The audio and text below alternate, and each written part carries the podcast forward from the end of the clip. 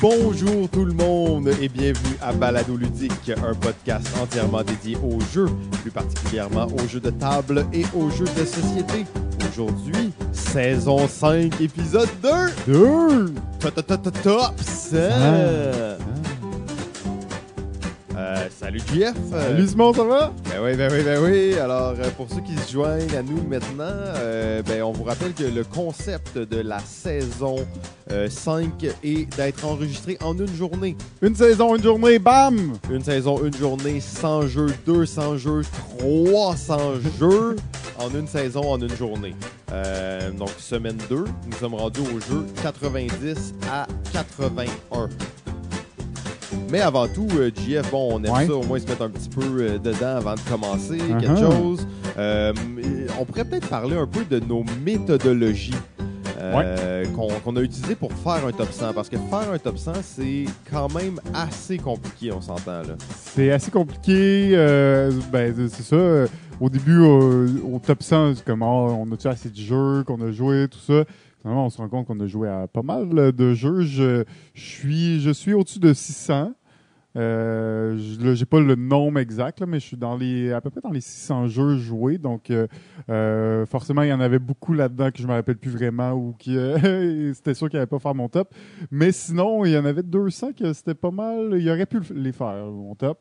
Donc, euh, en effet, c'est pas facile. Euh, j'ai il y a beaucoup de, de gens. On n'est pas les premiers à faire ça. donc, euh, je pense qu'il y a déjà beaucoup de techniques qui ont été euh, mentionnées ou des gens qui ont été qui ont, qui ont dit leur technique. Je sais pas si toi, tu as utilisé ce genre de technique-là ou tu peux peut-être commencer, voir oui, comment toi ben tu oui, oui, absolument, tu absolument. pris. Juste une mini note avant. Je me suis remercié, j'ai remercié mon moi du passé pour avoir eu la vaillance et la brillance d'esprit d'aller noter tous les jeux auxquels je joue sur BGG. Euh, oh oui. Parce que sans ça, sérieusement, ça aurait été Ah oui. impossible de faire cet exercice-là. En fait, il y aurait au moins 200 jeux que j'aurais oublié euh, de comptabiliser là, dans le top. là. En effet, en effet, ça c'est vraiment quelque chose qu'on faisait plus avant, euh, mais de toujours tout noter les jeux qu'on joue Ouais. sur BGG. Et je le fais moins, mais je le fais surtout pour les nouveaux jeux. Dans le sens que un jeu que je vais, que j'ai déjà joué, je vais pas nécessairement aller sur BGG et dire j'ai joué là, ce que je faisais avant. Euh, mais un nouveau jeu, ben là, je vais essayer de, de quand même aller lui donner une note puis le rentrer dans cette base de données-là qui est super pertinente, là, justement pour savoir lesquels tu as joué puis euh, t'aider à classer un peu tout ça. Absolument. Donc, ma méthodologie a été euh, principalement d'aller chercher un lot, euh, en fait, d'aller chercher pratiquement l'ensemble de ma liste sur BGG, euh, d'aller chercher l'ensemble Mhm. des jeux que j'avais sur BGG, de les, de les mettre dans un fichier Excel. Et l'exercice standard qu'on va dire pour faire un top 100, l'algorithme, si on veut, manuel qui permet de faire ça, c'est on prend un jeu, on regarde le jeu qui est juste au-dessus de lui et on dit est-ce qu'il est meilleur que ce jeu-là ou non? Et là, s'il est meilleur, on le monte. Et on va comparer avec le jeu au-dessus. Il est meilleur que ce jeu-là ou non? Et là, on monte, et là, on monte, et on va comparer les jeux euh, comme ça. Euh, je disais dans l'épisode précédent euh, que la, je fais juste regarder mon top 100 et il commence à changer. En fait, je pourrais constamment le changer et l'évoluer et changer. Lui, il est-tu 56e, il est-tu 58e, il est-tu 53e? Euh, ah, lui, OK. Et des fois, il y a des moments où j'avais fait ma liste, elle était relativement stable. Et là, je prenais un jeu et là, il bougeait de 20 positions. Ouais. Et là, je prenais un autre jeu et là, il redescendait de 15 positions. Puis là, j'étais comme, oh là là, ça peut changer vite. ouais, puis on s'entend qu'il y a un top 100. euh, dans un an, il- notre top 100 va avoir changé forcément. Euh, c'est quand même quelque chose qui est tout le temps un peu en évolution. Aussi, forcément, avec les nouveaux jeux qu'on joue et des nouveaux jeux qui remplacent des vieux jeux, donc ils peuvent perdre des positions à cause de ça. Euh, donc, forcément, c'est le top 100 de nous en ce moment même, mais euh, forcément, il va, il, Il va prochaine, évoluer. il va évoluer. Puis, euh, forcément, là, est-ce qu'il est 53 ou 52 En effet, c'est un petit peu dur là, de trouver sa bonne position parce qu'il faut con- constamment que tu le mettes en comparaison avec les 99 autres jeux pratiquement. Euh, C'est difficile. Parce que oui, c'est ça, comparé en haut, en bas, oui, fine, mais après ça, le jeu qui est euh, 53e, finalement, il est meilleur que le 20e, mais il est meilleur que les autres jeux entre? Ça, c'est bizarre. Et- effectivement, effectivement. Ça, c'est le genre de choses qui se produit aussi, qui fait que c'est euh, assez. Ça prend comme une espèce de, de code personnel qui va aussi nous permettre de l'organiser.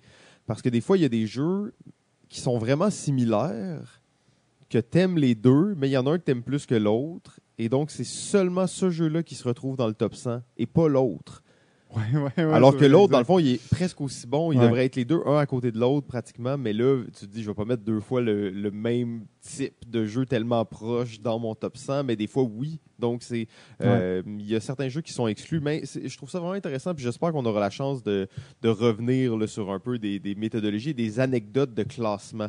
Euh, Ben, juste, ça. euh, moi, j'ai une, une légèrement différente, en mesure où, euh, bon, ben, j'ai aussi utilisé mon top BGG, forcément. Et chaque jeu que j'ai joué, dans le fond, j'y mets une note. J'y mets une note sur 10. Oui. Euh, mais en réalité, c'est une note sur 100 parce que j'y mets 7.5 ou 8.4. là. donc, on s'entend que c'est pratiquement plus une note sur 100. Et ben, c'est un peu, moi, à chaque fois que je joue un jeu, je vais y mettre une note sur, sur 100. Et c'est pas par rapport à d'autres jeux, c'est par rapport à mon feeling personnel. Ouais. C'est plus, j'y vais au feeling. Je suis comme ça, c'est un bon 8, mais je pense que c'est un peu mieux qu'un 8, fait que c'est un 8.3. Tu sais, Fait que je vais y aller un peu au feeling comme ça, donc ça va me donner un classement approximatif. Et ensuite, ce que j'ai fait, c'est que j'ai extrait euh, par top, par 20. Fait que j'ai pris un lot de. Je les ai séparés en 5, mon top 100, donc je les ai Ouais. séparés en 5, des lots de 20. Et dans le fond, mettons, euh, là, je partais de, la fin, donc je partais du 100 à 91, euh, ben, à 81 en fait. Et là, j'avais à peu près 30 jeux. Fait que j'avais mon euh, 100 à 70, Ouais. ou même euh, 120 à, à 80. Tu sais, j'avais comme plus de jeux qu'il fallait que je fasse fitter, donc j'en avais euh, une quarantaine. Et là, ben, dans cette liste-là, j'essayais de les classer. OK. Fait que c'est, fait que je les ai vraiment compartimentés comme ça. Fait que là, il y a des jeux qui ont fait partie de ce 100 à 81 là. Puis il y a des jeux là-dedans, ben, dans la liste, qui ont, euh, qui à mon avis étaient meilleurs que ceux-là, donc ils ont fait, la- ils ont fait partie de l'autre lot. Il pouvait être transféré d'un lot à l'autre. Absolument. là. Fait que Ouais. dans le fond, j'ai parti de 100, puis soit qui étaient expulsés, ou soit qui euh, passaient à l'autre étape, donc qui allaient dans l'autre groupe, donc euh, des 71 euh, à euh, 50, euh, plutôt 61 à 80. Et dans celui-là, ben, j'en avais encore un peu trop, puis ben, c'est tout le temps par, par l'autre 20 un peu que j'essayais de les classer. Ouais, Après ça, oui, il y a des jeux qui ont qui ont euh, descendu, qui ont changé de groupe, si on veut, puis forcément, moi aussi, ça arrivé des jeux, ouais, 80, mais finalement, ils devraient être 30, genre, ou tu sais, des, des ouais. jeux qui finalement ont, ont traversé parce que j'ai parti de la fin. Fait qu'il y a des jeux qui étaient là au début dans la liste, puis finalement se sont retrouvés dans la liste, dans l'avant-dernière liste, qui ont comme glissé parce qu'ils ils faisaient- ils étaient meilleurs, alors que il y, il y en a d'autres ben, euh, qui étaient dans mon euh, dans des groupes euh, plus élevés que finalement il a fallu que je backtrack et que je remette plus loin. Donc c'est vraiment par compartiment, puis ça m'a permis d'évaluer une, ben, une trentaine de jeux entre eux Oui. euh, pour faire ces, ces regroupements-là. Grosso modo, c'est comme ça que j'ai- fait. Euh, très intéressant, en fait. Euh, j'ai- J'aime bien. D'ailleurs, tu sais, tu mentionnais que tu avais mis des notes jusqu'à 100. Euh, c'est aussi là, ce que moi je fais dans, dans BGG, un peu comme toi, de façon assez au feeling. hein. Quand je rentre un jeu, je mets une note. Je prends pas le temps de regarder c'est quoi les 8.3, je le mets là-dedans. Ouais. Euh, je me suis rendu compte après, en faisant ma liste initiale, que ces notes-là, ils étaient loin d'être la vérité quand on commençait à les analyser Mhm. aussi. Euh, une chose qu'on n'a pas faite non plus, aucun des deux, de ce que je comprends, c'est qu'on n'a pas fait de grille d'analyse pour chacun des jeux. Ça veut dire que ces jeux-là ne sont pas comme notés sur un, un système, si on veut, de Non. points.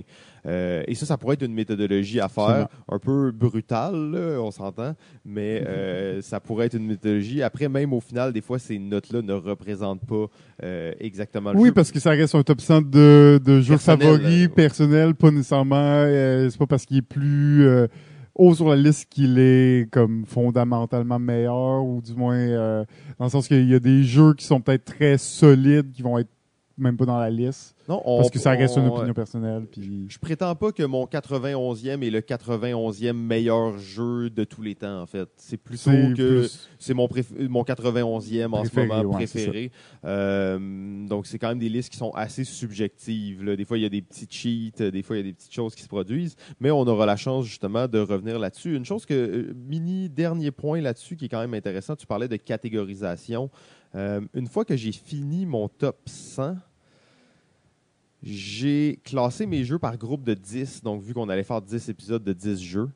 Et euh, j'ai regardé quel allait être le premier et le dernier jeu dont j'allais parler durant l'épisode. Et j'ai fait un petit peu de, de, de- voyons de donc. petits ajustements là-dessus pour que ça soit un peu plus sais, euh, qu'il y, ait- qu'il y ait plus de, de- tension. Que le, dernier jeu, c'est toujours... Fait que des fois, tu sais, ils ils sont changés, ils passent de premier à dernier, mais de Tu 80 changes ton, ton top juste pour le spectacle?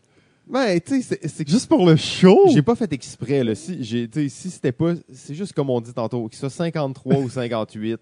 ah, c'est dur de vraiment faire la différence entre les deux. Donc, au moins, euh, comme ça, ils sont placés d'une façon un peu. euh, Climatique. euh, oui. Puis, Euh. une chose qu'on va remarquer, je sais pas si c'est le cas aussi pour toi, mais moi, mes, mes blocs de 10 ont littéralement des thématiques qui pourraient être comme, mettons, mes types de jeux favoris. là. Souvent, les, les jeux d'un Mm. même type se retrouvent près dans le classement? Oui, en effet, bi- euh, bizarrement, ça c'est un peu euh, fait naturellement. Euh, c'est aussi, moi, je, je, je me disais aussi que c'était par rapport à ma préférence de ce type-là, tu sais, dans le sens que, mettons, les jeux de déduction, j'aime ça, mais est-ce que il y en a dans mon euh, top 10? Je sais pas, tu sais. Mais il y en a peut-être Mais il y en a 15 peut-être- entre ton top 20 C'est et ça. 30. là. C'est ça, exact. Fait que on pourra, on va y revenir là-dessus parce que j'ai eu des petites analyses justement de, de mes tops euh, de, de trucs euh, euh, intéressants à remarquer. Mais euh, on va y revenir un peu plus tard. Je pense qu'on est prête pour euh, le top. Oh oui, aujourd'hui, top 90 à 81. Et euh, tu disais, on va y revenir. Justement, je pense qu'en ce moment, top 90-81, on est trop loin euh, des, grosses positions pour encore avoir des, groupes vraiment précis qui se créent. Euh, moi, je trouvais dans mes premiers jeux, là, mettons de 100 à 70, quelque chose comme ça, c'est soit des jeux que j'ai joués pas souvent récemment ou des jeux que j'ai joués quand même souvent il y a longtemps. Euh, donc, il y a une espèce de côté soit nostalgique ou soit de nouveauté qui fait qu'ils se retrouvent dans le top 100. Euh, mais on va y aller sans plus attendre avec le numéro 90. Et comme à l'habitude, on va commencer euh, en comparant avec le numéro 90 sur BGG. Sur BGG, en ce moment, c'est Yokohama. Euh, Yokohama, qui est un jeu euh, justement que j'ai joué une seule fois, qui pourrait très bien être dans mon top 100 éventuellement. Jeu sorti en 2016, mais qui est très cool en fait. Jeu de, où on va déplacer des marchands dans la ville, acheter des choses, mais je vous dis ça, mais c'est vraiment pas ça. Difficile à décrire comme jeu quand même, mais ô combien euh, élégant et dense. Un jeu que je pensais qu'il avait passé peut-être plus inaperçu que ça. Pour finalement. Pour qu'il- être dans le top Ouais. 90 de, de, BGG, quand ouais. même, je j'ai pas l'impression qu'il y a eu une belle, euh, une grande visibilité et tout. Pourtant, dans le top 90, c'est bon signe. Ça veut dire que les gens euh, qui ont joué, euh, même s'ils sont moins nombreux, ben, ils l'ont vraiment apprécié. Absolument. Euh, Euh, donc, bien vu. Intéressant. Exact. Donc, mon numéro 90, il s'agit du jeu Streams. Euh, Oh, Stream oui, ok. 2011, euh, qu'on m'a souvent comparé à un bingo sur l'acide. Euh, c'est un genre de roll and write. En fait, selon moi, là, là, on voit là, de plus en plus roll and write. On, on- euh, j'ai pas encore le terme français. Je vais continuer avec celui que j'avais mis en place, mais je suis toujours intéressé à discuter de ça. Choisis et coche. Les jeux de choisis et coche ont la cote en ce moment. En fait, il y en a plusieurs qui sont sortis l'année dernière, plusieurs l'année d'avant, et il y en a plusieurs qui vont sortir prochainement. Mm. Euh, c'est pas une tendance Le qui, succès de Welcome aussi. euh, le succès de Welcome a vraiment mais, alimenté tout ça. ouais. Euh, et le succès de Très Futé aussi, hein, qui est, Mm, ben euh, oui, ben oui, ben donc oui. c'est quand même des accumulations de- pour ce, ce type de jeu-là. Surtout, c'est des jeux que tout le monde peut jouer en même temps, qui ont un bon rythme, que souvent le nombre de joueurs est pas significatif. Donc, ils ont plein d'avantages, euh, ces jeux-là. Euh, mais Streams est, si on veut, le, le- le- entre le Yahtzee et Welcome, il y a Streams, qui est sorti en 2011, qui est le bingo sur l'acide. Donc, on va placer des chiffres qui sortent sur une espèce de grille en essayant de faire des séries. Euh, tellement un, un jeu phénoménal. Justement, tu peux jouer à n'importe combien de joueurs. euh, c'est très simple à comprendre. Euh, très cool. Moi, je suis un grand fan de streams. Ouais, et en gros, c'est de faire la plus longue ligne de chiffres croissants, hein, puis donc de placer les chiffres euh, dans l'ordre croissant le plus possible, mais évidemment, on va tirer les chiffres d'un sac. Euh, et euh, dépendamment des chiffres, il y, a, il y a des chiffres qui sont là en plus grande quantité Ouais. que d'autres. Donc, euh, tout ça, est- c'est des valeurs connues. Donc, tu essaies d'évaluer les chances que ce chiffre-là, qui est sorti une fois, est-ce qu'il va ressortir? Et c'est avec cette décision-là que tu vas essayer de placer ton chiffre au bon endroit pour essayer de faire le, une seule suite en ordre croissant. Généralement, tu n'y arrives pas. C'est pas si facile. Donc, de faire la plus grande suite, dans, dans le fond, d'en faire le plus, le, le plus grand, le plus grand nombre de suites, le plus grand, en fait. Donc, euh, ouais, bon choix, bon choix. Très cool. Alors, mon numéro 90, euh, un gros jeu de confrontation. Un gros jeu de confrontation comme rarement je ne les joue. Jeff, je crois pas qu'il y a ça dans ton top. là. 90e position. Qu'est-ce qui s'est passé, Jeff? 90e position. Un jeu qu'on a même déjà renié de jouer après ça être fait expliquer 100% des règles pour aller jouer à un jeu de, de couture.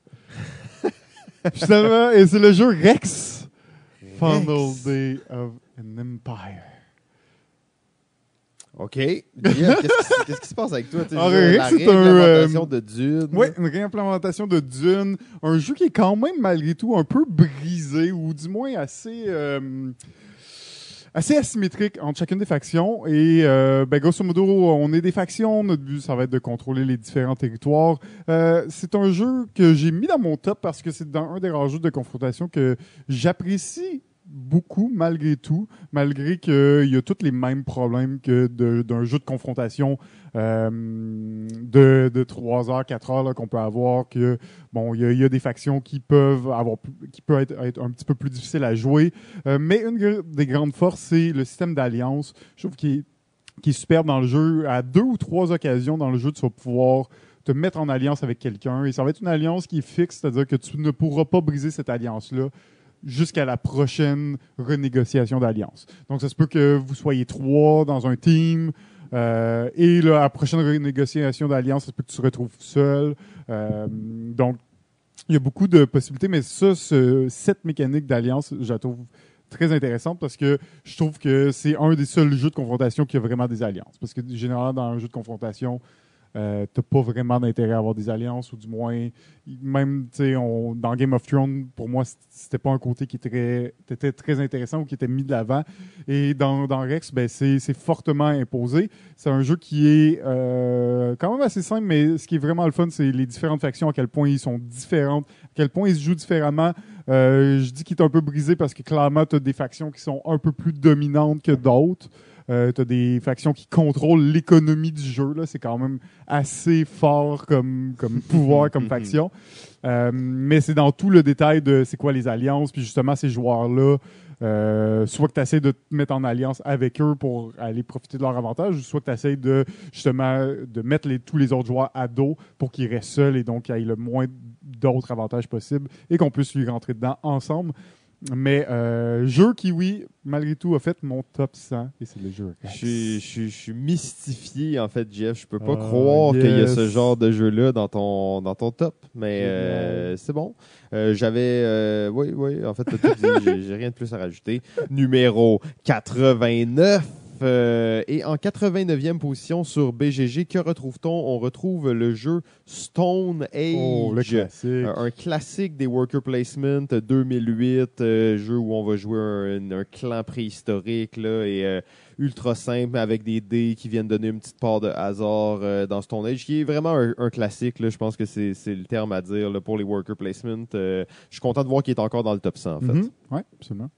Euh, mon numéro 89, il s'agit du jeu Lords of Vegas. Mhm. Euh, euh, L'un des chefs-d'œuvre des jeux de négociation, en fait, un vrai jeu de négociation dans lequel c'est écrit dans les règles que tout est échangeable sauf les points. Euh, donc, ça va créer vraiment des, des, des échanges. On va construire des casinos sur la C'est strip. vraiment marqué dans les règles ou ça c'était Non, non, non, non, c'est totalement vrai. En fait, c'est un jeu qui est. Ça a l'air des règles euh, d'échange à la sim. Non, non, non, non, c'est exactement. et c'est pour ça que ce jeu-là, je, je- il me fascine autant. C'est c'est que c'est tel quel dit dans les règles. Euh, c'est vraiment un jeu d'échange, en fait où euh, il y a euh, c'est ça, on va construire des casinos avec des valeurs de dés. Un gros jeu de hasard, il y a des paris entre les joueurs qui peuvent se faire, beaucoup d'argent est parié. Jeu de construction de ville, si on veut aussi, parce qu'on va construire des casinos. Seul bémol, pourquoi est-ce qu'il le retrouve si haut, si bas, en fait, si on veut, à 89e position, c'est que c'est... il y a beaucoup de chance et souvent le, le dernier joueur à jouer à la fin en fait dans les à chaque tour on fait tellement de points et le plateau change tellement parce que les joueurs sont énormément euh, extrêmement riches et euh, ils ont beaucoup de, de, de contrôle sur le jeu quand c'est leur tour ça fait que le dernier joueur a généralement un très gros avantage parce qu'il est le dernier à avoir fait des points Hmm. euh, où il est le dernier à s'être préparé pour le prochain tour. Donc, ça, ça fait que souvent le dernier joueur va être gagnant, euh, qui enlève un tout petit peu d'excitation au jeu parce qu'à la fin, c'est ça. Euh, mais sinon, les, les parties délectables, en fait, on a déjà joué à ce jeu-là costumé. On a déjà créé, on a créé des, euh, des fiches de personnages pour ce jeu-là qui avaient des pouvoirs particuliers sur des trades et des deals et des choses différentes. Euh, mais tout ça qui était méta-jeu. Donc, les pouvoirs que tu avais étaient sur le méta de- des personnages qu'on jouait. Je savais qu'il y avait des règles custom à la Jutra Euh, dans ce jeu-là. Je savais que c'est pour ça. Mais non, non, non, mais c'est- pas ça qui fait que ce jeu-là était vraiment excitant en fait. Là. Euh, ça reste que c'était, euh, on a eu énormément de plaisir. On a joué beaucoup à Lords of Vegas, un jeu que j'avais échangé, que j'ai regretté et que j'ai repris Ah dans un échange par ouais, ça c'est rare, ça. Ça, c'est rare. Numéro 89. Mon numéro 89 est un autre grand classique de Martin Wallace. C'est le jeu Steam, sorti Oh. en 2009. Un jeu de train. Donc, un jeu de train, de construction de réseau où on va devoir euh, faire passer de la marchandise d'une ville à l'autre pour faire des points. Et plus la marchandise euh, se déplace euh, loin, plus on va faire des points. Euh, un jeu économique, hein, euh, c'est Wallace, euh, forcément. Et un jeu économique, mais dans lequel on part endetté. Et ça, c'est superbe de voir ça, des jeux où on est endetté parce que c'est ça, la réalité d'une business au début. On doit gérer nos dettes et essayer de réduire nos dettes pour forcément un jour faire du profit et faire des points de victoire et essayer de remporter la partie. Jeu extrêmement tight, très serré, très euh, difficile là, de garder le rythme parce qu'à chaque tour, tu dois faire plus de points et produire plus et produire plus et produire plus. Tu sens là, la machine de, de, qui, qui, euh, qui t'emporte et tu, tu sens la pression que tu as à performer, à, à rapporter de l'argent pour payer tes dettes, mais aussi pour euh, faire le plus de points et remporter la partie jeu euh, de, de aussi où on va à chaque tour choisir un personnage qui va dicter notre action et les actions des autres joueurs. Euh, un jeu que j'ai joué aussi euh, en vrai, mais aussi euh, en ligne, ben pas en ligne, mais euh, sur ordinateur, donc qui m'a permis de faire beaucoup de parties aussi. Euh, ce qui fait que se retrouve assez, euh, ben, se retrouve dans la liste, peut-être euh, un petit peu bas encore, mais euh, quand même dans mon top 100. puis c'est ça reste un jeu de 2009 qui date un petit peu, mais qui est quand même un des, des très bons jeux de train, tant que moi. C'est le jeu Steam. Oui, euh, bon choix. Je dois avouer encore une fois que c'est peut-être mon inexpérience de ce jeu-là qui me n'a pas fait la, sélection de, mon côté. J'ai beaucoup apprécié euh, euh, mon expérience de Steam, mais c'est ça, c'était un petit peu limité. Numéro 88. euh, et sur BGG, le numéro 88 est le jeu Descent. Descent, qui est un jeu de d'exploration, de campagne. Euh, je, je connais pas trop. En fait, je pourrais même pas vous dire si c'est coopératif ou non. Je crois que c'est peut-être un contre tous ou en tout cas euh, gros jeu d'exploration, de figurines, euh, d'aventure. C'est bien un, un contre tous, euh, Descent. Ouais, ok, c'est bon. Même que dans la nouvelle édition, le, le, le Underlord peut être géré par une application. Ah, ok, oui. Donc c'est un, on beaucoup tous, mais en réalité, hein. ça peut être ça peut être juste un coop euh, si euh, on joue avec l'application. Euh, jeu un peu, on est dans la trame du Gloomhaven, là, donc sorti un peu un peu avant 2012, forcément, mais où on a un personnage avec des, cartes et des pouvoirs qu'on va pouvoir acquérir. des nouveaux pouvoirs pour une prochaine mission et avec un, un mini scénario comme ça qui évolue. Donc oui, Decent, quand même un bon choix. J'avais quand même apprécié mon expérience, même si c'est pas mon, mon type de jeu favori, mais c'est quand même assez, assez intéressant. OK, mon numéro 88, c'est le jeu Summoner War.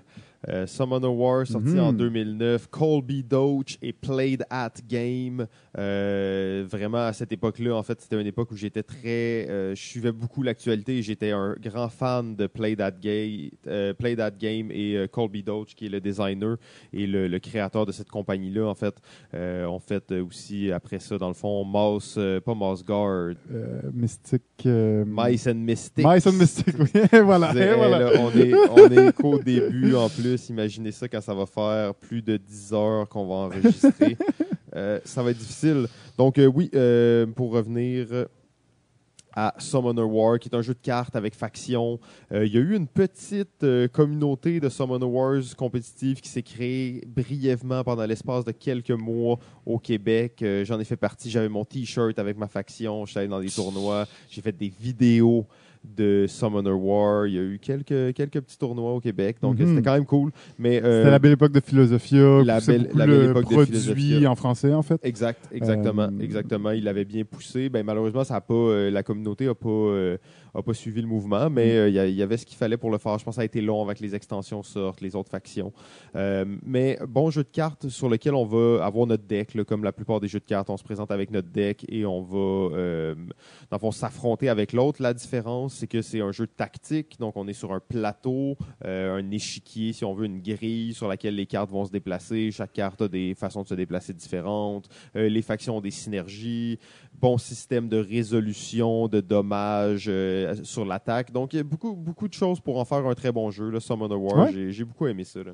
Non, intéressant euh, comme jeu. euh, le fait que ce soit un jeu de cartes, mais tactique parce que tu as du déplacement sur le plateau.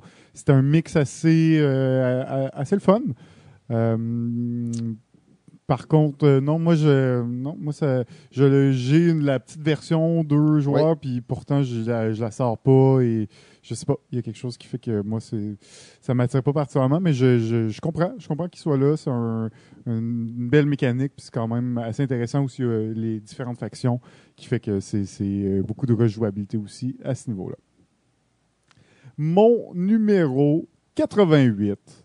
Un jeu sorti en 1986. Un jeu de politique allemande. C'est inédit comme thématique, même encore aujourd'hui pratiquement. Et c'est le jeu Die Maker. Oh oui, oh oui, oh oui. Alors, magnifique jeu de simulation politique euh, dans lequel nous allons représenter euh, des, euh, ben, un parti politique et nous allons avoir euh, nos, euh, nos convictions sociales qu'on va essayer de pousser et on va, euh, à travers la partie, on va euh, simuler les élections. Donc, des élections dans euh, différents territoires. Et à chaque tour, ben, ça va être, euh, il va y avoir le, le territoire qui, qui va être aux élections ce tour-ci, mais on va préparer aussi les prochaines élections. Donc, on sait, ça va être, le prochain tour, ça va être quel territoire qui, qui va avoir une élection et ainsi de suite. Donc, on peut tout de suite euh, aller préparer le terrain pour les tours à venir ou se concentrer sur ce tour-ci, essayer de remporter les élections pour ce tour-ci. C'est un jeu là, assez massif. hein. On s'entend que c'est un jeu de, de 1986 qui utilise des mécaniques qui n'existaient même pas vraiment à l'époque. Euh, Très Donc, ambitieux comme jeu. Là. très ambitieux, très massif, mais qui, qui, qui est quand même bien réalisé. On parle d'un jeu où, euh, tu sais, un tour de jeu, c'est 11 étapes, après, à peu près. Donc, 11 étapes dans un tour de jeu. Dans un des tours de jeu, il y en a quoi? Peut-être une dizaine dans, dans la partie. Euh, donc, assez massif. Il y a beaucoup de choses qui se passent. Il y a deux mécaniques d'enchères différentes. Euh, donc, euh, il, y a, il y a beaucoup, beaucoup de choses qui se passent. Euh, mais je trouve que la thématique est, est bien représentée pour un jeu euh, qui ben, qui est aussi vieux, mais qui est aussi peut-être euh, dry au niveau des, des- de, de l'appa- de l'apparence. Tu regardes, c'est beaucoup, c'est un gros cercle avec juste des cubes, ça a l'air un peu abstrait et tout. Mais euh, vraiment, vraiment une belle thématique, un bon jeu. C'est un, un jeu qui, qui est un peu long, c'est pour ça, je pense, qu'il est aussi, euh, aussi bas sur la liste. C'est que c'est pas un jeu que tu as l'occasion de sortir souvent, mais à chaque fois, il y, a, il y a des choses qui se passent, puis il y a des, il y a des, des situations qui font en sorte que c'est tellement excitant et c'est tellement représentatif d'une genre de situation politique que c'est vraiment euh, le fun. Je pense que le, je sais pas s'il y a une nouvelle version qui va être éditée de ça, mais euh, il y avait des petits problèmes, tant qu'à moi, d'ergonomie aussi dans le jeu, de, de iconographie qui était plus ou moins claire. Euh, mais ça reste, ça reste un, un très bon jeu là, pour moi, euh, qui, est, qui est un grand classique des jeux politiques, et c'est Die Maker. Très bon choix. Euh, tantôt, tu parlais de Rex et tu parlais de jeux d'alliance un peu spécial, Ouais. tu sais, ou dans le fond, mais Il y a ça on sent que D. là-dedans. hein. A une des mécaniques les, les plus excitantes de ça, où tu forces un joueur à être allié avec toi pour le temps d'une élection. Oui, tu as des Euh, contraintes à respecter pour ouais. pouvoir forcer là, la main Ouais, euh, aux ça, tu peux pas juste le faire, mais c'est une des mécaniques qu'il y a dans le jeu qui est, d'ailleurs, GF, si je me rappelle bien, on, on, on avait gagné une élection ensemble comme ça, non? Fuck, euh, On avait tu gagné forcé une- en alliance avec toi. on avait gagné une élection. Deux fois dans la game, tu m'as forcé en alliance avec Ah, toi. deux fois! Mais on a gagné, non? Alors que j'avais aucun intérêt à faire une alliance avec toi. Euh, il me semblait qu'on avait gagné les deux fois, mais euh, ok. Donc, ben oui, c'est ça. Non, je- de toute façon, on va en reparler de Dimaker. Yes. La longueur de ce jeu-là n'est pas tant un conflit pour moi. Numéro 87. Euh, Qu'est-ce qu'on retrouve en 87e position sur BGG? Euh, bon, Architect of the West Kingdom 2018, un jeu dont on a abondamment entendu parler. Je sais pas en quelle année vous êtes quand vous écoutez ça, mais euh, c'est un des gros buzz du moment. Est-ce que dans deux, trois ans, ça va l'être encore? C'est une bonne question. C'est une série de jeux aussi. Moi, je dois dire, je suis vierge de cette série, malheureusement. À chaque fois, je n'ai pas pu l'essayer, le jeu. À chaque fois, je voulais l'essayer et il y a eu un, un- un- quelque chose qui s'est mis dans mon chemin. Mais euh, j'ai, bien hâte d'essayer ça. Jeff, je sais que toi, tu es quand même un fan de la série. On là. va en reparler plus tard. On va en reparler plus tard. Magnifique. Alors, mon numéro 87, il s'agit du jeu Skyline 3000. Oh, shit. Euh, Skyline 3000, Alan Moon, Z-Man Game. Euh, c'est à peu près le. C'est à peu près le Obscur. 4, 4 millième euh, meilleur jeu sur BGG. Euh, le 4 millième, moi, il est euh, 87e. Jeu de construction de ville, on en a parlé plusieurs fois. C'est un jeu de construction de ville où tu construis tes buildings, euh, dans le fond, dans une usine. C'est un jeu du futur. là. Tu construis tes buildings dans une usine et quand ils sont complets, tu les amènes en hélicoptère, tu les apportes en hélicoptère et tu les déposes euh, sur le plateau de jeu. Gros jeu de majorité dans lequel on va essayer de contrôler des quartiers. À chaque fin de ronde, il y a une espèce de petit mini-game spécial qui fait que la ronde est un peu différente, en fait. Euh, concept de majorité vraiment simple basé sur la couleur et la forme des toits de tes bâtiments. Donc, sa toiture, tu as des triangles, des rondes euh, et des certaines couleurs. Tu vas essayer d'aller chercher des majorités avec ça. Euh, ultra simple quand même comme jeu, c'est un 60 minutes à peine, euh, du beau matériel. Je, je comprends pas en fait ce jeu-là, comment ça il a été aussi obscur. C'est un jeu que j'avais acheté 5 dollars sur 9. Un jeu neuf que j'avais acheté 5 dollars en 2013, shipping euh, gratuit ou je sais pas trop sur internet, sur un site obscur. Euh, donc malheureusement, Skyline 3000 n'aura pas eu la popularité euh, espérée, mais euh, moi c'est un jeu que j'ai dans ma collection, j'en suis très fier et je trouve que c'est euh, c'est un très bon jeu en fait. J'ai pas joué, malheureusement. Jeff, Pas un jeu de construction de ville. Je, je le sais bien, je le sais bien, mais là, tu m'as pas, euh, tu me l'as pas vanté comme étant deux games. Fait que, Mais là, c'est mon 87e meilleur jeu. C'est bon à savoir. On Faut jouera jamais, ça veut dire.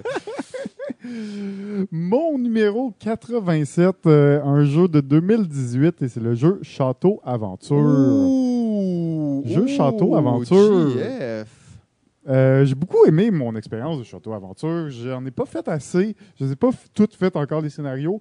Euh, mais jeu, euh, euh, donc euh, un peu dont vous êtes le héros, on va vivre une aventure. Il va y avoir un maître de jeu qui va connaître un peu l'aventure et qui va faire la lecture aux autres. Donc, tu as vraiment un, maître de jeu et qui se veut un peu le concept de l'ordinateur. Comme si on, on jouait un jeu euh, d'ordinateur des années 90 euh, à text-based où on va devoir euh, écrire des choses, demander à l'ordinateur si on peut faire ça, prendre tel objet, interagir avec tel personnage. Donc, c'est un peu ce principe-là, mais l'ordinateur, c'est un joueur et ce que j'aime, c'est un peu la liberté de comment on, on peut prendre en main ce jeu-là. On peut le jouer très simplement juste faire la lecture ou on peut mettre beaucoup d'ambiance, où on peut respecter les règles, donc d'être très euh, strict au niveau de comment les joueurs vont formuler leurs demandes à nous, et on peut, on peut se mettre donc dans la peau d'un ordinateur qui comprend rien.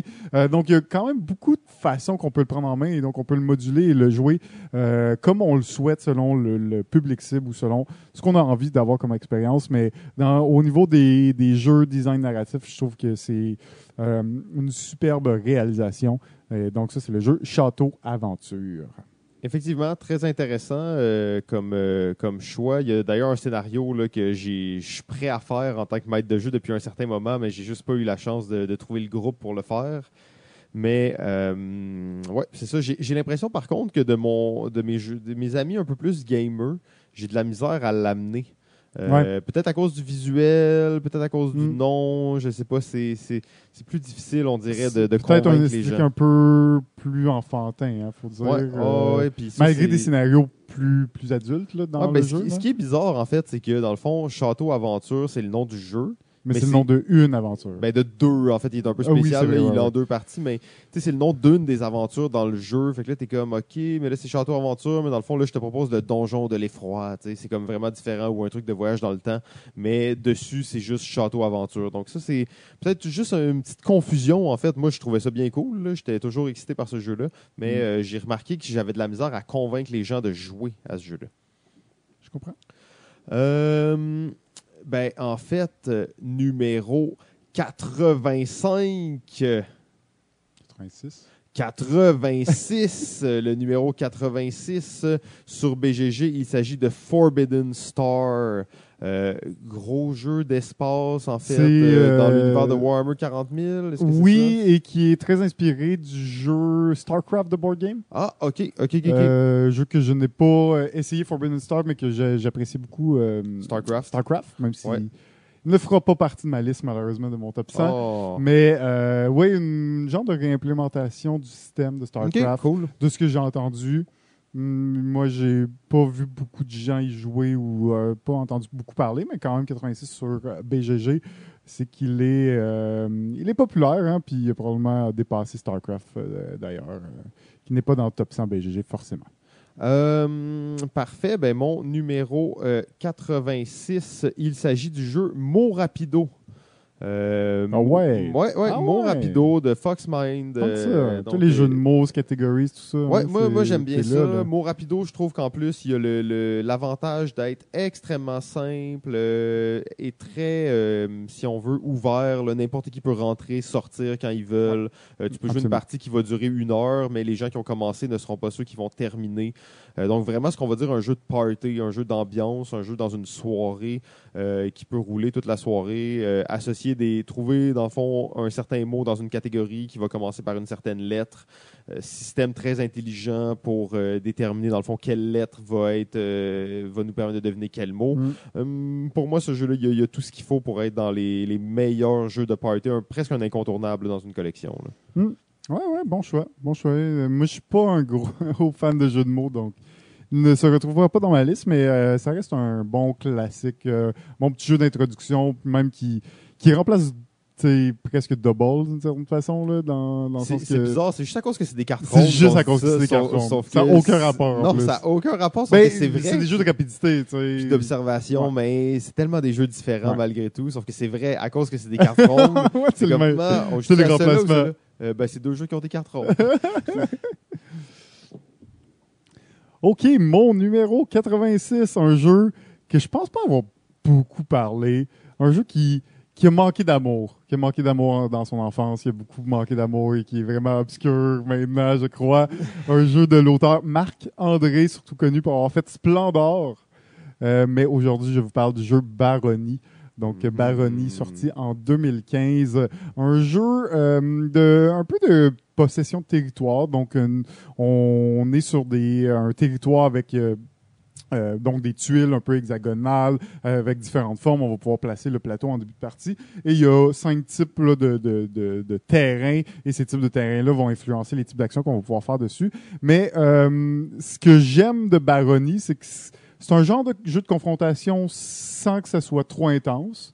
Parce que c'est le genre de jeu que si tu veux pas te faire attaquer, tu as des façons de pas te faire attaquer.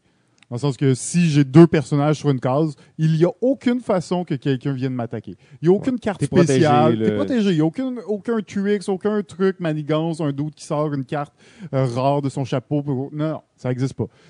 Euh, si tu fais ça, donc c'est un jeu de confrontation, si tu veux pas te faire attaquer, tu as des façons de te protéger à 100%. Et ça fait en sorte que c'est un jeu de confrontation, mais qui pour moi est presque plus un jeu de stratégie abstrait, dans la mesure où tu vas profiter du territoire pour créer des zones, te protéger, euh, créer des zones où tu n'auras pas à protéger tes bâtiments, donc tu, tu vas être moins à risque de te faire attaquer par les autres joueurs, et euh, profiter du territoire, des, des différents terrains qui, ont, euh, qui sont sur le, le- le- plateau va vraiment te permettre d'optimiser tes mouvements. Mais un des, des choses que j'aime beaucoup aussi du jeu, c'est comme Splendor, c'est un jeu qui est simple euh, mécaniquement. C'est-à-dire, à ton tour, tu fais une des six actions possibles, une des six types d'actions, euh, mais on va généralement faire deux ou trois actions qui vont être ceux-là qu'on va faire principalement et les autres de temps en temps euh, pour aller chercher des points, tout ça. Un jeu qui est une mécanique de points assez particulière, assez intéressante et euh, un jeu qui est magnifique. En plus, les, euh, on va placer des, des grosses cités sur le jeu, puis c'est des gros pions en bois lourds. Euh, pesant, donc c'est pas du plastique, c'est vraiment du bois. Euh, donc je trouve qu'il est magnifique aussi à ce niveau-là. Un jeu qu'on a pas assez entendu parler tant qu'à moi, qui méritait peut-être plus de, visibilité que euh, peut-être un peu pas plus que Splendor, mais disons euh, un, un peu plus que ce qu'il y en a eu euh, par rapport à ce que Splendor a eu euh, malheureusement. Mais moi, c'est un jeu que, que j'aime beaucoup, que j'y jouais n'importe quand. C'est le jeu Barony. Bon choix, en fait, la, la seule fois que j'ai joué à ce jeu-là, c'est toi qui me l'avais présenté. Euh, J'avais bien aimé ça, mais euh, je l'ai Ouais. jamais revu après. Mais c'est ça, exact. C'est un jeu qui est passé un peu inaperçu, donc euh, que j'ai pas eu, euh, que j'ai pas acheté à l'époque, donc euh, forcément il est, il est pas trouvable maintenant. Euh, mais euh, que je, si je le voyais en, en rabais ou un truc comme ça, c'est sûr que je sauterais dessus. là. Cool, cool, cool. Euh, maintenant, nous sommes au numéro 85. euh, Et le numéro 85 sur euh, BGG, il s'agit de Teotihuacan euh, City of the God of Gods. Donc, Teotihuacan City of Gods. J'ai pas joué. Je sais que c'est un peu la suite spirituelle de, Mix, de. Ouais. Exact. Euh, t'as joué? ou- Oui, très bon, très bon. Euh, écoute, euh, il fait pas partie de ma liste principalement parce que j'ai joué juste une fois. C'est un jeu massif, euh, euro massif, trois heures, intense, beaucoup de choses à calculer, des belles mécaniques. Euh, c'est un jeu qui mériterait que j'y rejoue et qui pourrait faire partie du top 100 forcément. Euh, comme je suis déjà un grand fan de de Tolkien. Euh, c'est euh, un peu dans, dans bon il y a, a pas de de- d'engrenage puis tout on s'entend mais il y a une coupe de mécaniques assez intéressante euh, qui pour les, les joueurs de, de gros jeux euro c'est un incontournable de 2018 Absolument, le jeu a l'air vraiment beau en plus, là, donc euh, ça c'est à suivre. Et mon numéro 85, on en a parlé déjà un petit peu plus tôt, il s'agit du jeu Telestration. Euh, donc Telestration, euh, ah, qu'est-ce qu'on va dire là-dessus? Le jeu de dessin, le jeu de party le plus versatile, le plus parfait. euh, tout fonctionne là-dedans. Tout le monde aime ça mal dessiner puis essayer de deviner des affaires qui n'ont pas rapport. Un des seuls jeux vraiment sur que la plupart des gens sont unanimes sur le fait de jouer sans les points, de jamais compter rien, de pas faire de suivi. Euh, c'est un, jeu unique en fait là, parce que c'est à la limite du jouet mais en groupe. Ah, on est, on est à la limite du jouet, ouais, exact. Mais euh, ça reste que tu pourrais y jouer sans avoir le jeu, hein, ce jeu-là. Ah oui? C'est Ouais, possible, mais bon, le jeu, il. Il est bien fait pour ça. Le fait. matériel vaut la peine. C'est des crayons effaçables. T'as, t'as tes petits pads. euh, C'est le fun. Donc, un jeu que on a déjà joué à 15 personnes. On a déjà joué. euh, bon, il y a peut-être un minimum requis. Là, euh, En bas- en bas de quatre, quatre, euh, même là, tu sais, ouais, en bas de quatre, 6, euh, je sais pas si je jouerais. Ouais. Mais euh, au-delà de ça, c'est magnifique. Alors, mon numéro 85, euh, et euh, qui est, si je ne me trompe pas, ben oui, c'est ça, mon premier jeu sur la liste de jeux d'échange. Un de négo. Et c'est le jeu Sheriff of Nottingham. Donc, euh, Sheriff of Nottingham est un jeu euh, d'échange, ben pas d'échange, mais de, surtout de, de négociation dans lequel nous allons euh, être des contrebandiers qui allons essayer de faire passer euh, des, de la nourriture, euh, du petit fromage, des petites pommes dans le royaume, mais aussi des grosses arbalètes, puis des la pomme royale, puis des trucs Et plus du rares. poivre. du poivre et des trucs super rares que le shérif va euh, tenter de récupérer ou du moins de nous attraper euh, avec ces produits de contrebande. Euh, le concept, c'est qu'un joueur, à chaque tour, un joueur va être le shérif et tous les autres joueurs vont être les contrebandiers. On va avoir une main de cartes, on va faire une sélection de de ressources qu'on va mettre dans notre petit sac. Et ensuite, quand on va avoir mis les cartes désirées dans notre petit sac, on va le remettre au shérif et on va lui dire ce qu'il y a dans notre sac. Donc, je te remets mon petit sac et je te dis, je te jure qu'il n'y a que quatre pauvres pommes dans ce sac. Et là, le shérif va avoir deux choix, soit euh, te croire ou soit ne pas te croire et, et de vérifier le sac. Quoique, tu peux aussi essayer de lui donner un peu d'argent, peut-être lui donner quelques pommes ou de donner des ressources pour l'inciter à ne pas vérifier le contenu de ton sac et peut-être en sortir euh, en passant beaucoup plus de contrebande que tu n'aurais dû. Donc, euh, c'est cette mécanique un peu asymétrique là, du fait qu'à à chaque tour, un joueur va être euh, différent, va jouer. Ce shérif va devoir essayer de deviner si la personne est en train de bluffer ou euh, elle dit euh, strictement la vérité. Parce que si le shérif ouvre un sac alors que la personne avait déclaré la vérité, ben, c'est le shérif qui doit payer. Donc, le shérif n'est pas, ne peut pas euh, faire ce qu'il veut. Il est quand même surveillé, mais bon classique. Je, pe- je pense que c'est un, des très bons jeux de, négociation bluff.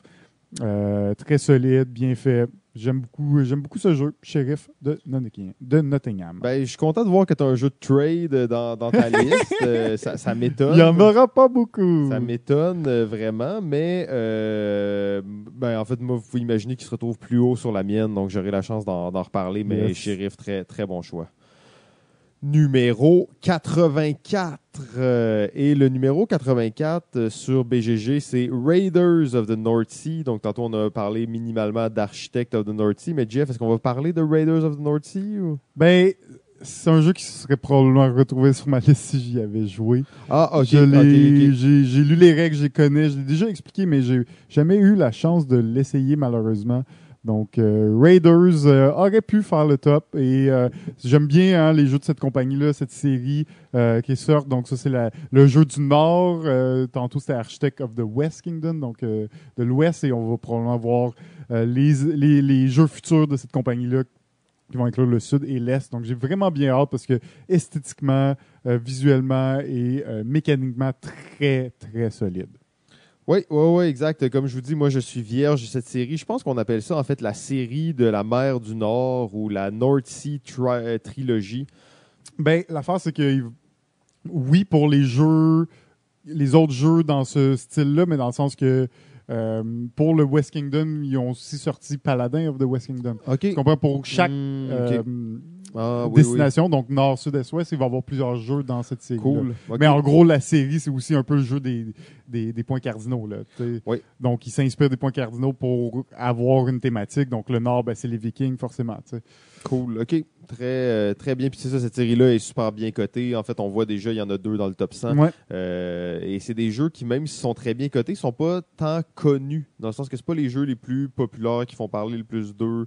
Euh, Non, mais par les Eurogamers sont Par les jeux Euro, connus. par les Euro, C'est des jeux connus parce que c'est du euro à fond, le- à fond la caisse. Exactement. Euh, mon jeu en 84e position, et c'est un jeu qui pourrait être beaucoup plus haut, beaucoup plus haut, mais j'ai joué juste une fois et ça fait vraiment pas longtemps. On je joue ensemble, c'était le jeu Underwater Cities. Mhm. Euh, un jeu qui, euh, je comprends un peu pourquoi, va être comparé beaucoup à Terraforming Mars, euh, même si au final, il y a tellement de différences dans ces jeux-là. sais, Ils n'ont pas vraiment de rapport, mais c'est vrai, c'est des gros jeux de ville qui sont sortis à peu près en Ben, même temps. surtout qu'ils sont dravés par les cartes aussi. Hein, Il y a un plateau, il y a des choses que tu vas placer sur le board, mais en réalité, c'est beaucoup les cartes qui vont dicter ce que tu vas faire.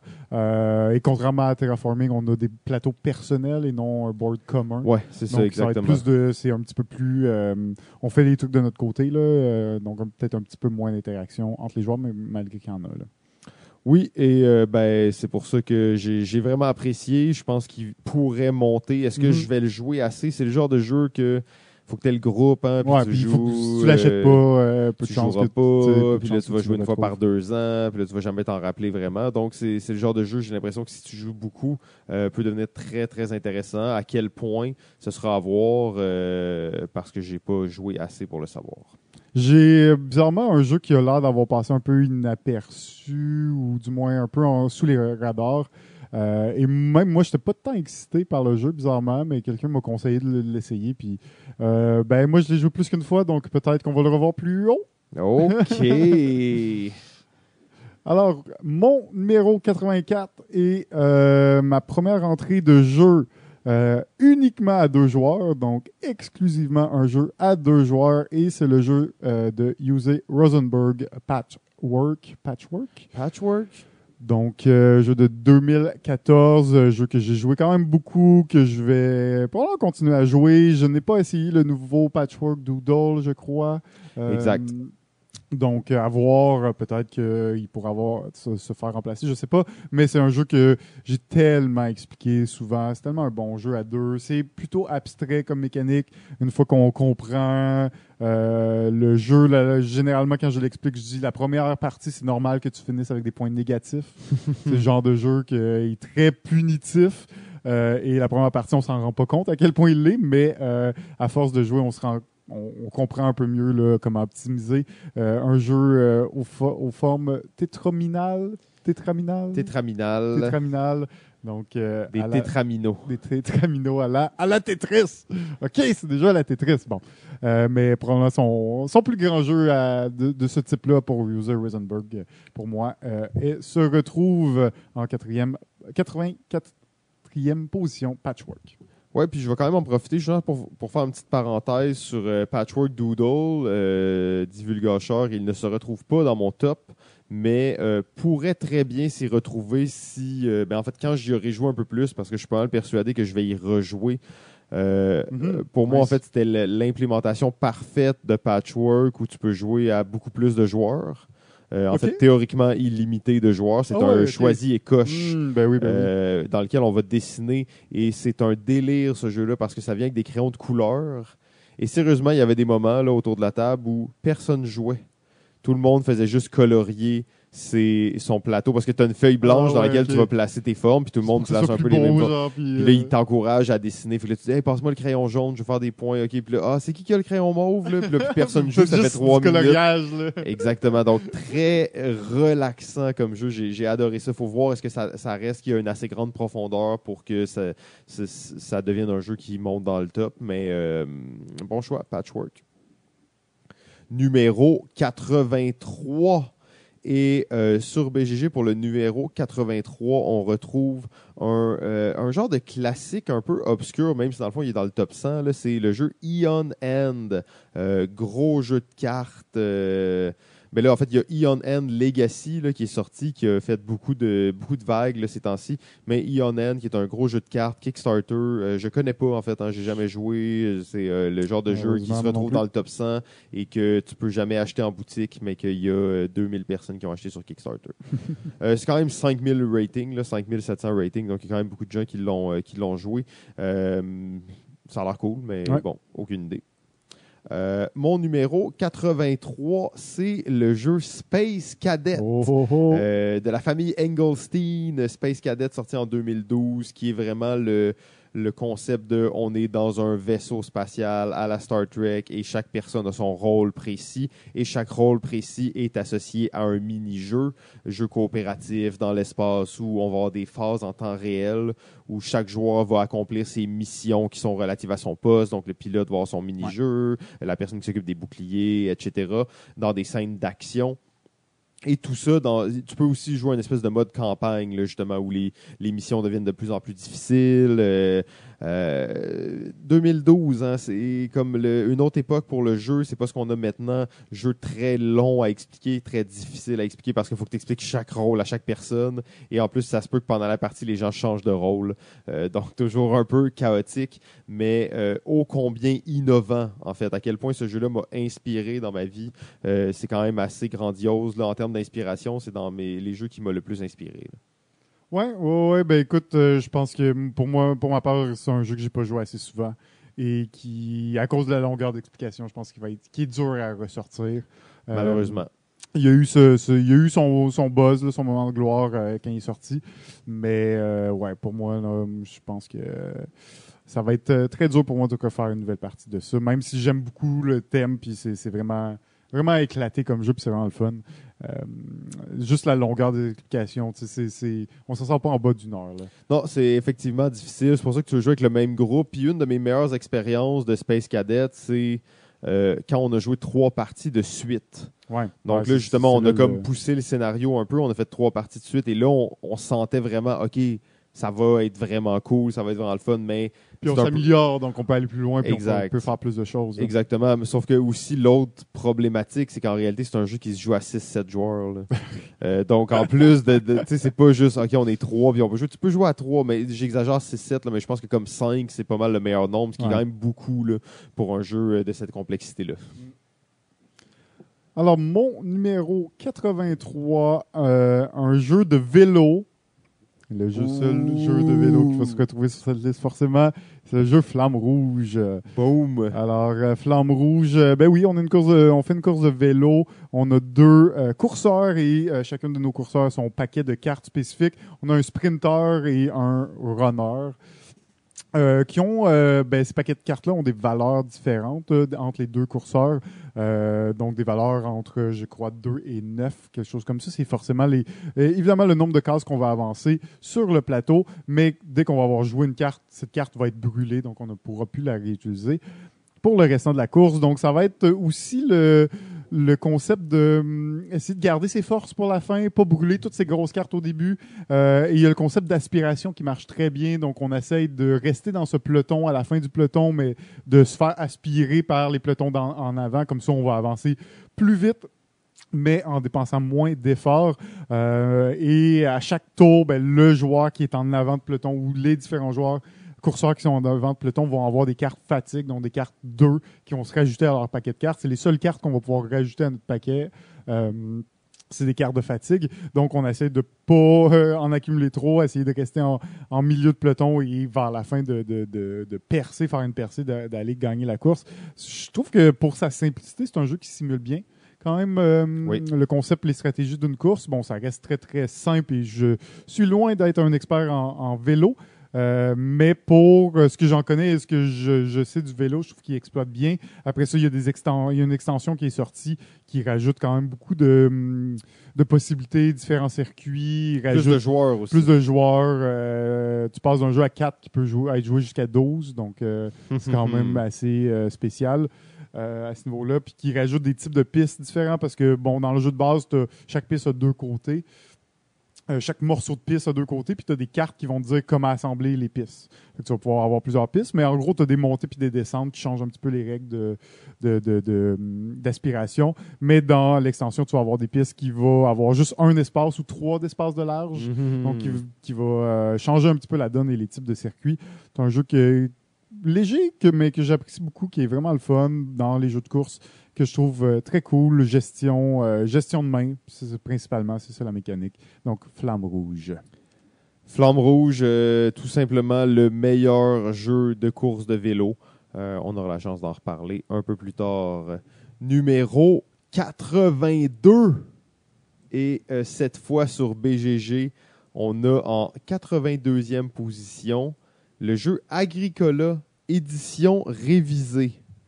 Euh, donc c'est quand même assez spécial parce que euh, on a Agricola normal aussi qui se retrouve bien plus haut sur la liste. Donc on a Agricola édition révisée. Je pourrais même pas vous dire vraiment c'est quoi la différence. Il doit y avoir des cartes qui ont été re- recalibrées, des choses comme ça, des petits changements.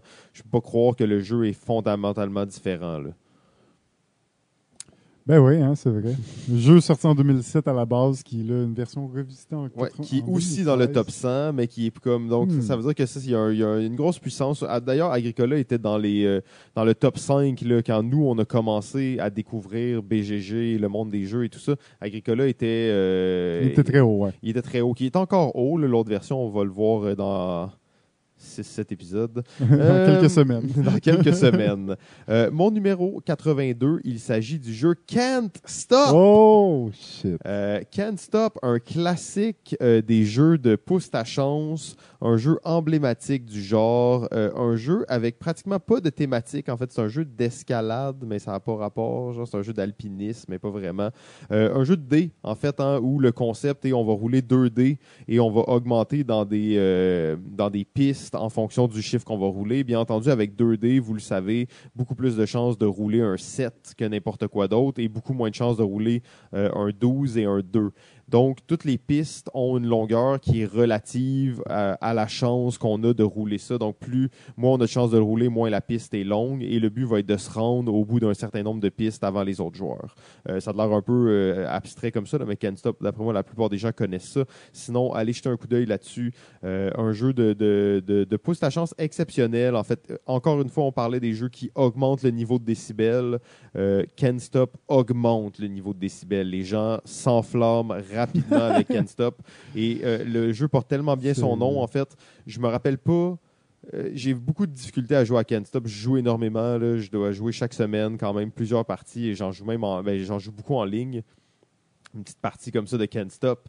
Et j'essaye toujours de faire d'un coup toutes les, les trois rangées, en fait. Une fois, un de, un de mes amis a fait les trois rangées d'un coup. Et depuis ce jour, en fait, je suis comme, il faut que je le fasse. Il C'est faut pour que ça je que tu perds toutes tes games parce que tu pushes trop ta, ta chose à chaque fois. À chaque fois, je me dis, tu sais, tu veux Je peux le faire, je 6, peux le 7, faire, je peux 8, le faire. je l'ai fait d'une shot. J'ai pas réussi à le faire encore, mais euh, c'est mon objectif pour Can't Stop.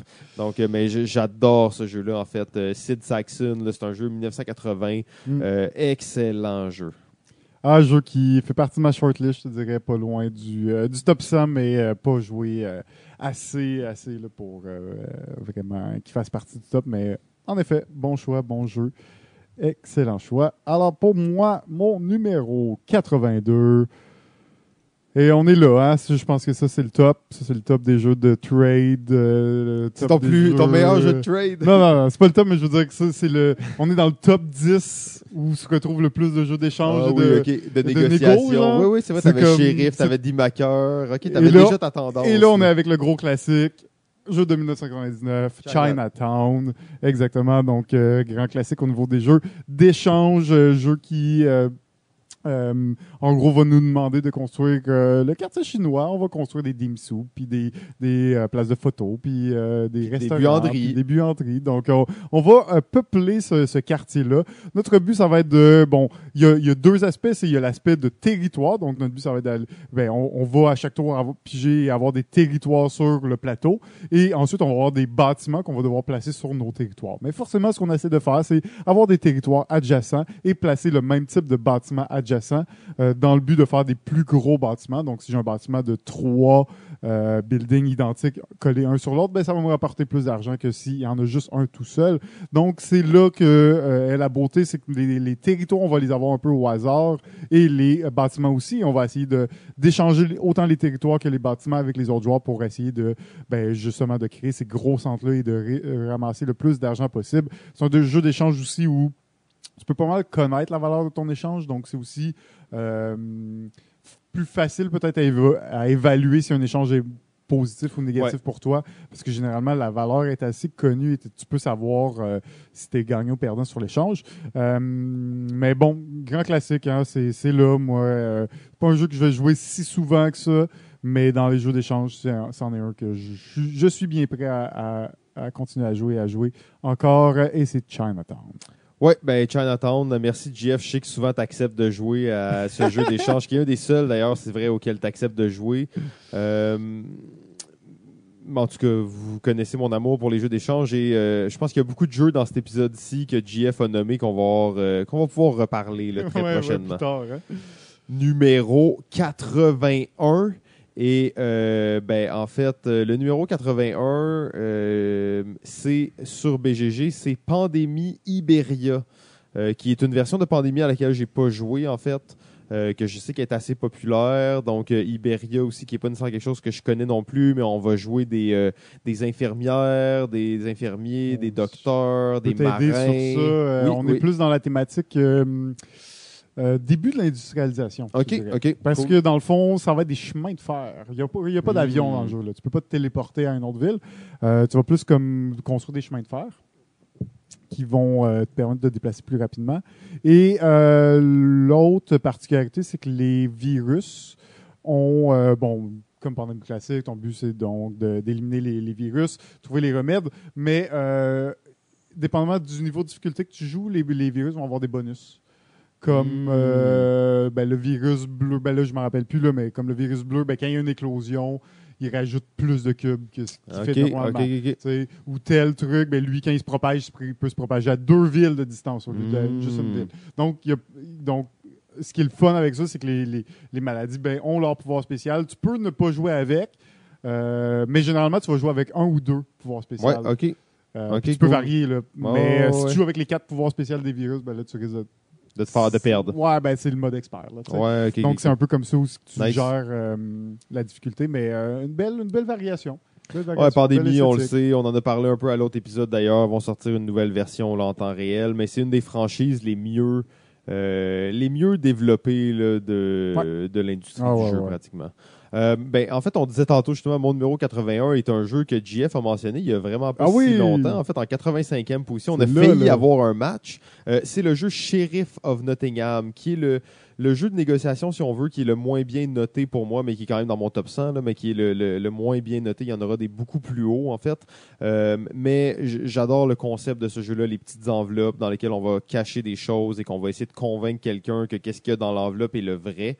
Euh, je ne sais pas pourquoi il a baissé. Pour moi, il a baissé beaucoup. En fait, il devait être dans le, dans le top 40 à un certain point. Et il a baissé beaucoup, peut-être parce que euh, j'étais pas capable de renouveler ma stratégie de joueur. Euh, Ok, ouais, de varier l'expérience. Ouais, tu comme, je sais que c'était pas nécessairement le jeu qui était toujours pareil, mais c'était euh, comment moi je le jouais. Et en fait, parce que j'ai l'impression qu'il y a une- des, des techniques pour être sûr de gagner quand tu joues à ce jeu-là. Euh, et j'essaie toujours de les faire, bon, bien entendu. Mais euh, ça marche plus maintenant. Au début, ça marchait tout le temps. J'ai gagné toutes mes premières parties de shérif. Et à un moment donné, quand j'ai commencé à rejouer avec les mêmes personnes, ils ont jamais accepté de refaire Ils la ont même technique. tricks, le- Et euh, depuis ce temps-là, j'ai que perdu. Mais là, je suis pas capable de changer de, de paradigme. Euh, mais j'adore quand même ce jeu-là. C'est un jeu que j'aime bien sortir. 5 joueurs, euh, 45 minutes, 1 heure. Très simple à expliquer. Euh, négociation, mais sans que ça soit éternel. là, Puis sans qu'il y ait trop de, de, de chicanes entre les gens. Euh, shérif, je trouve ça très, très cool. Sheriff of Nottingham. Bon choix, bon choix. Et pour mon, numé- mon numéro 81, le dernier jeu de cette liste, de cet épisode, un jeu emblématique des jeux de négociation et de backstab et de, et de traîtrise et de on va perdre nos amitiés en jouant à ça pendant 7 heures de temps dans un chalet reclus. C'est le jeu de diplomatie, diplomatie, diplomatie. Hein? Il faut avoir joué à ça, je pense. Je pense que c'est un incontournable, euh, autant parce que ben, c'est un vieux jeu qui est encore relativement actuel de nos jours. C'est un jeu qui a euh, pas beaucoup de règles euh, et qui est très simple au niveau mécanique. Jeu de confrontation, hein, forcément, et avec aucun dé, pas d'hasard Aucun hasard. Zéro que- hasard. que, que, que de la grosse diplomatie, que du gros backstab, des, des ententes et tout ça. Euh, donc, euh, un jeu qui commence en 1900, qui va euh, nous mettre à la tête d'un pays, qui va notre but va être évidemment de d'élargir nos frontières et essayer de conquérir de plus en plus de territoires jusqu'à aller conquérir le territoire des autres joueurs.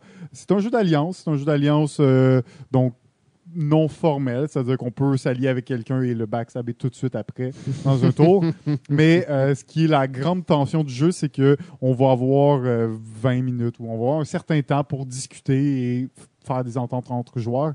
Et ensuite, tout le monde on va marquer les actions qu'on veut faire sur, sur un papier et on va les révéler. Donc, quand on révèle les actions, ben, les actions, on peut plus les changer. Là. Donc, quand tu vois un joueur qui révèle son action, qui a pas fait ce qu'il a, ce qu'il m'avait dit qu'il Ouais, allait parce faire, que ben, c'est des ententes hein, à double sens. à là. double sens. Fait que, euh, fais, toi, tu fais ça, moi, je fais ça. Euh, fait que tu comptes sur sa bonne foi pour qu'il le fait. S'il le fait pas puis que toi tu le fais, ben tu t'es un peu fait avoir. Donc tu essaies de, de bien gérer tes- ta diplomatie entre les euh, différents euh, pays. Mais donc tous les ordres sont remis en même temps, sont résolus en même temps. Et une fois que la situation, euh, que tous les ordres ont été euh, résolus, ben on a une nouvelle situation, on repart en diplomatie avant de redonner nos ordres. Grand classique, grand classique pour moi, diplomatie. Je pense qu'il se retrouve aussi bas sur la liste, c'est bien sûr à cause de, son temps de jeu très long, assez, assez, assez intense au niveau des, des, des discussions et de la, des, des ententes, des négociations. Donc, je suis pas généralement un grand fan. Euh, donc, forcément, a perdu peut-être quelques places pour mon goût personnel, mais c'est tellement un classique, je pouvais pas pas le mettre. Ouais, non, mais c'est ça, je, je vois, tu sais, je sais que c'est, comme tu dis, c'est pas nécessairement ton genre de jeu, mais diplomatie, c'est, c'est une coche euh, au-dessus de presque tout ce qui existe. Euh, c'est un jeu, en fait, qui crée des expériences à tout coup. Euh, tout le monde qui a joué à diplomatie s'en rappelle. Oui, bien entendu, à cause que c'est long, mais euh, surtout à cause que ça crée des moments. Euh, des moments qui sont vraiment uniques et qui pourront pratiquement jamais se reproduire d'une partie à l'autre. Il y a un grand facteur humain là-dedans euh, qui va toujours varier. Euh, plusieurs particularités hein, sur diplomatie. Bien entendu, une des particularités uniques de ce jeu-là, c'est qu'on peut réellement gagner en alliance. Les alliances sont informelles, donc à n'importe quel moment, on peut briser ou faire une alliance dans le jeu, mais on peut aussi gagner par alliance. Euh, donc, ce qui habituellement dans les jeux, c'est plus rare. Habituellement, ça va être, tu peux être allié avec quelqu'un, mais à un certain point, il va falloir qu'un des deux remporte la partie et pas l'autre. Alors qu'à diplomatie, deux, trois, quatre, cinq, en fait, n'importe combien de gens peuvent gagner ensemble. Tant qu'il y a un minimum qui est respecté, là, il y a Oui, c'est ça. Il y a, y certaines pour règles pouvoir, pour, euh, euh, pour pouvoir gagner. Et une des, des particularités cool aussi, c'est que tu peux faire ça tant que tous les autres joueurs qui sont pas dans ceux qui gagnent acceptent. Fait que si, mettons, c'est sept joueurs diplomatie, fait que nous, on est quatre, on a le bon nombre de territoires, on veut gagner, OK? On dit, OK, nous, on veut gagner. Mais les trois joueurs qui sont pas dans notre alliance, ils doivent dire oui pour Mhm. que notre victoire soit officielle. Ok, ouais. Donc, ça veut dire qu'il faut que tous les joueurs qui restent, tous ceux qui gagnent pas, acceptent que tu gagnes. Donc, c'est comme capituler à une équipe. Ouais, ouais, ouais. Euh, fait que c'est pas juste d'avoir la condition. Fait que tu as la condition, non, non, c'est pas suffisant. faut que tu aies la condition et que les autres joueurs acceptent. Souvent, quand tu as la condition, ça veut dire que les autres se sont fait un peu éradiquer. Euh, mais donc, c'est ça, on aura la chance d'en reparler, en fait, bien plus, ta- ben, plus tard de diplomatie. Mais ça, c'est une des grandes particularités euh, du jeu. Une autre des particularités aussi, c'est que c'est un jeu de guerre, ok, de, de confrontation directe. Tu commences le jeu avec trois unités. Ouais. Si ta partie va bien, là, à ton apogée, tu vas en avoir 6, 7. Donc, c'est pas un jeu là, où on déplace des armées et des armées. Tu as 6 unités. Tu as 6 mouvements à écrire. C'est pas beaucoup. Là. Euh, donc, ça, c'est aussi ce qui surprend les gens quand ils jouent à la diplomatie. La première fois, tu places le plateau, puis là, tu es comme sont mes unités Ah, ben, tu as deux, euh, t'as deux bateaux là, puis un, un armée de terre là. OK. donc, c'est chaque, cho- chaque euh, choix est très significatif. Ouais, ben juste deux types d'unités, ça fait que c'est assez simple à gérer. Hein, fait que il y, a- il y a quand même beaucoup beaucoup d'options. euh, puis euh, chaque pays aussi, tu le sens, ils n'ont pas un pouvoir spécial, mais tu sens par sa, Ils sont vraiment différents. sont vraiment différents par le nombre de capitales, puis par qui, quels sont les pays adjacents et proches. Et leur situation Et leur- géographique. Ah, man, c'est complètement des styles de jeu complètement différents. Si tu joues l'Allemagne puis tu touches à tous les pays, versus si tu joues la- l'Austro-Hongrie puis tu, tu parles juste à la Turquie puis à la Russie, puis là, t'es, t'es dans, pris dans une fight pour la Black Sea, mais là, Ah non, il y a- y tu parles jamais à la France. C'est ça, il y a des tensions, il y a beaucoup de, de- de choses et chaque, chaque euh, armée a son style. Mais chaque partie est vraiment mémorable. En fait, Mhm. j'ai dans mes expériences les plus fortes de jeu, c'est presque toutes des parties de diplomatie, en fait. Ouais. Euh, mais bon, comme on a dit, on aura la chance d'en reparler. D'ailleurs, JF, on, on est maintenant, on vient de terminer le deuxième Oh, épisode shit! de la saison 5 de Balado Ludique Top Yeah! 100. Euh, donc, euh, ben, merci tout le monde d'être là. Comme on vous l'a dit, pas d'actualité, pas de prétention, rien que des gens qui parlent de jeux denses, denses, denses. 300 jeux, 10 épisodes, une journée d'enregistrement. Euh, on remercie notre distributeur jeux.ca et euh, Phil Studio qui nous fournit du matériel euh, pour qu'on puisse enregistrer ça. JF, euh, Yes, je pense que ça va être bien cool comme aventure. hein. Oh yes, c'est pas fini, on se revoit dans quelques minutes. Et, Et- pour, pour les, les spectateurs, ben, on se revoit la semaine prochaine. Ciao! Ciao.